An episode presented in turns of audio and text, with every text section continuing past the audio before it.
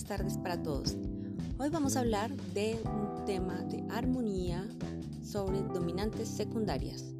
Y ustedes se preguntarán, ¿qué son dominantes secundarias? Pues vamos a ver. Ya sabemos que cuando hablamos de un acorde de dominante, estamos hablando de un acorde construido sobre el quinto grado de la tonalidad. ¿Qué características tiene? Es un acorde tensionante que nos lleva a una resolución. ¿Por qué? ¿Por qué es tensionante? Porque tiene la sensible, que es la séptima de la tonalidad, y por grados de atracción el séptimo nos lleva al octavo, es decir, descansa, es lo que nosotros denominamos como resolución.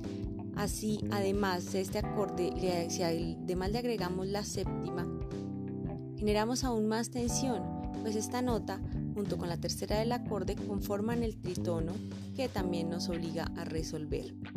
De la misma manera, las dominantes secundarias son acordes tensionantes que nos llevan a su resolución. Se construyen sobre el quinto grado, pero no de la tonalidad, sino de otro grado de la tonalidad, para que al resolver a ese otro grado tengamos la sensación de crear un centro tonal temporal.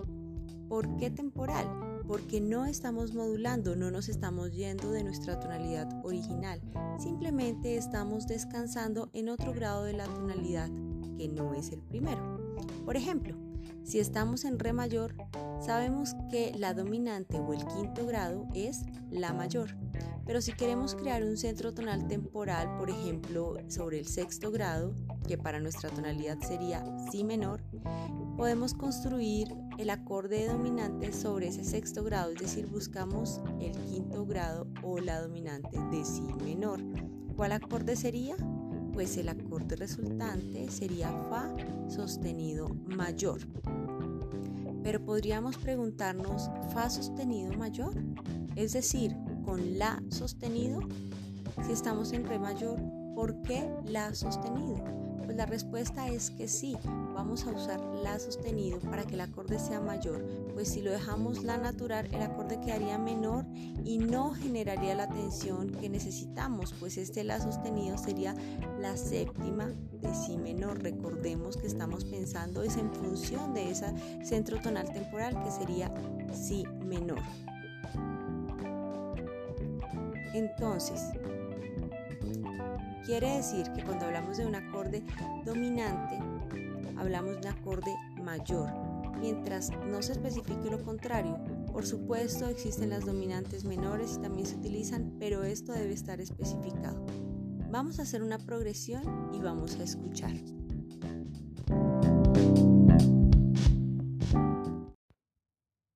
Entonces, tenemos nuestra tonalidad original Re mayor, Vamos a hacer un cuarto grado, quinto y primero.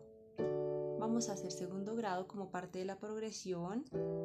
Vamos a incluir en este momento la dominante del sexto grado, la que sería la dominante secundaria, con séptima y resolvemos así menor nuestro sexto grado. No hemos modulado, seguimos en nuestra tonalidad, por tanto podemos terminar con una cadencia perfecta. Después de nuestro sexto grado, volvemos a cuarto, quinto y primero.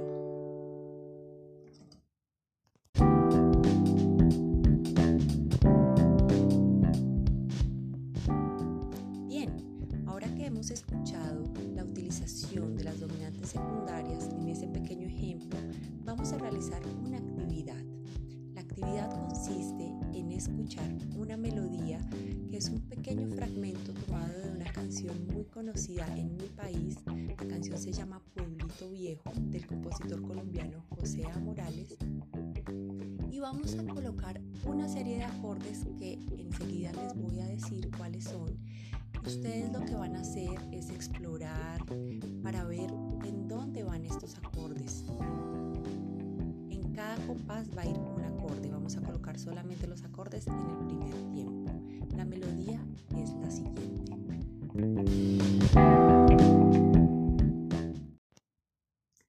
Es una melodía en Do menor.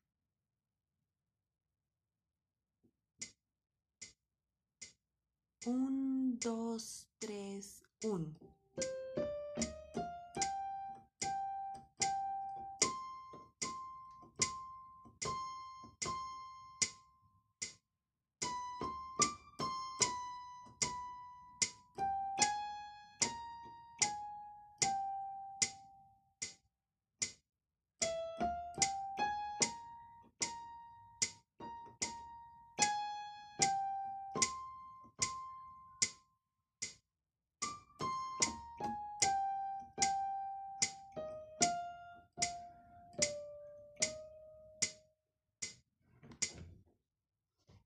Los acordes que vamos a utilizar son el primer grado,